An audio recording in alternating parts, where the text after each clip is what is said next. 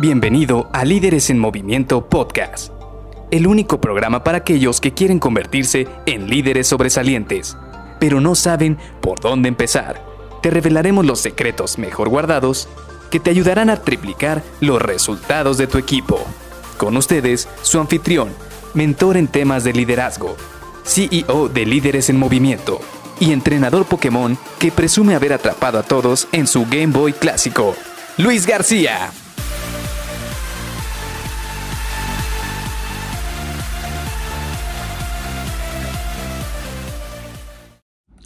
¿Qué es la Balance Scorecard y por qué debería estarla utilizando en mi equipo? Hola, ¿qué tal? Soy Luis García y te doy la bienvenida a Líderes en Movimiento Podcast. Y hoy vamos a platicar de una herramienta que nos va a permitir aterrizar todo lo que hemos estado platicando y hemos estado planificando durante esta semana.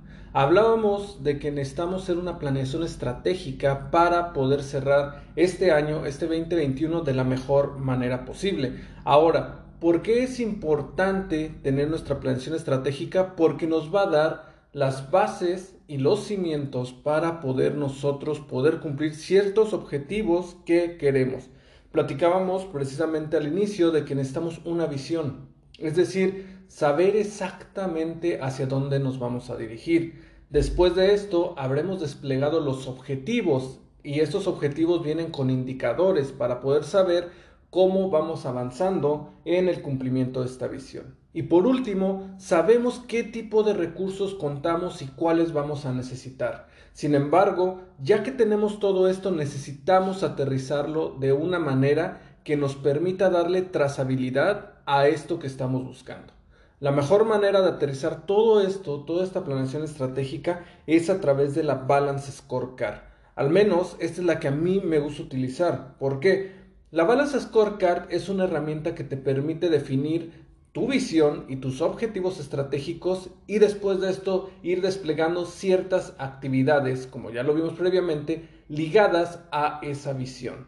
Por ejemplo, platicábamos de que queremos incrementar el profit de la empresa un 3%. Para incrementar el profit de la empresa, el área de ventas tiene que vender 100 mil dólares mensuales. Y después, para poder vender 100 mil dólares mensuales, vienen las subactividades de cada área. Por ejemplo, para poder hacer 100 mil dólares tienes que prospectar 100 clientes diariamente o 50 clientes diariamente. O tienes que hacer 10 llamadas con tus prospectos diariamente.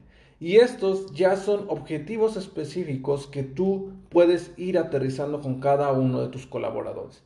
Ahora, ¿por qué es importante esto? Porque tiene que tener objetivos que sean alcanzables y que sean reales. Por esto te sugiero que utilices lo que es el tipo SMART, es decir, que sean objetivos, que sean sencillos, que sean y que sean principalmente específicos, medibles, alcanzables, relevantes y temporales. Eso es lo que significa tener un objetivo SMART, que sean específicos, que sean medibles, que sean alcanzables, relevantes y temporales.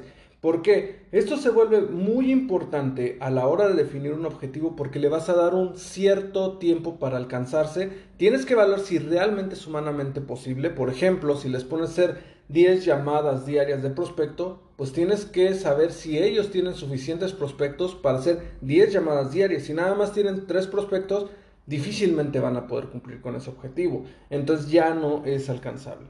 Ahora, otra de las cosas también que tienes que tener a tu alcance para poder saber que tu Balance Scorecard es buena es que tienes que dar un seguimiento constante a estos objetivos.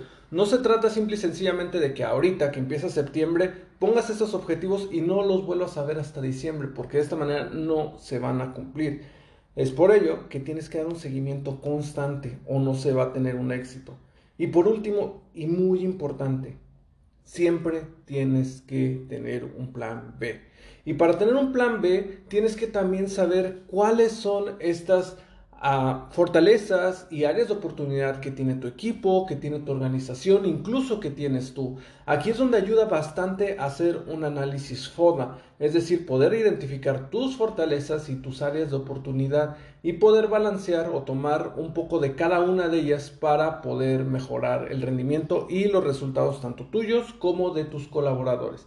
Así que, en resumen, platicamos, tienes tu visión, tienes tus objetivos específicos, sabes qué recursos vas a contar y todo esto lo tienes que vaciar en la nueva herramienta que platicamos el día de hoy, que es una Balance Scorecard. Y ya lo platicamos, vas a partir de tu visión, desde el objetivo para departamento y vas a terminar con subactividades. Por último, asignales un responsable, por eso supiste cuáles son tus recursos que tienes disponibles y una fecha límite. Esto te va a permitir que tengas un cuadro lo suficientemente robusto para que puedas dar seguimiento a tus objetivos y a los objetivos de tus colaboradores.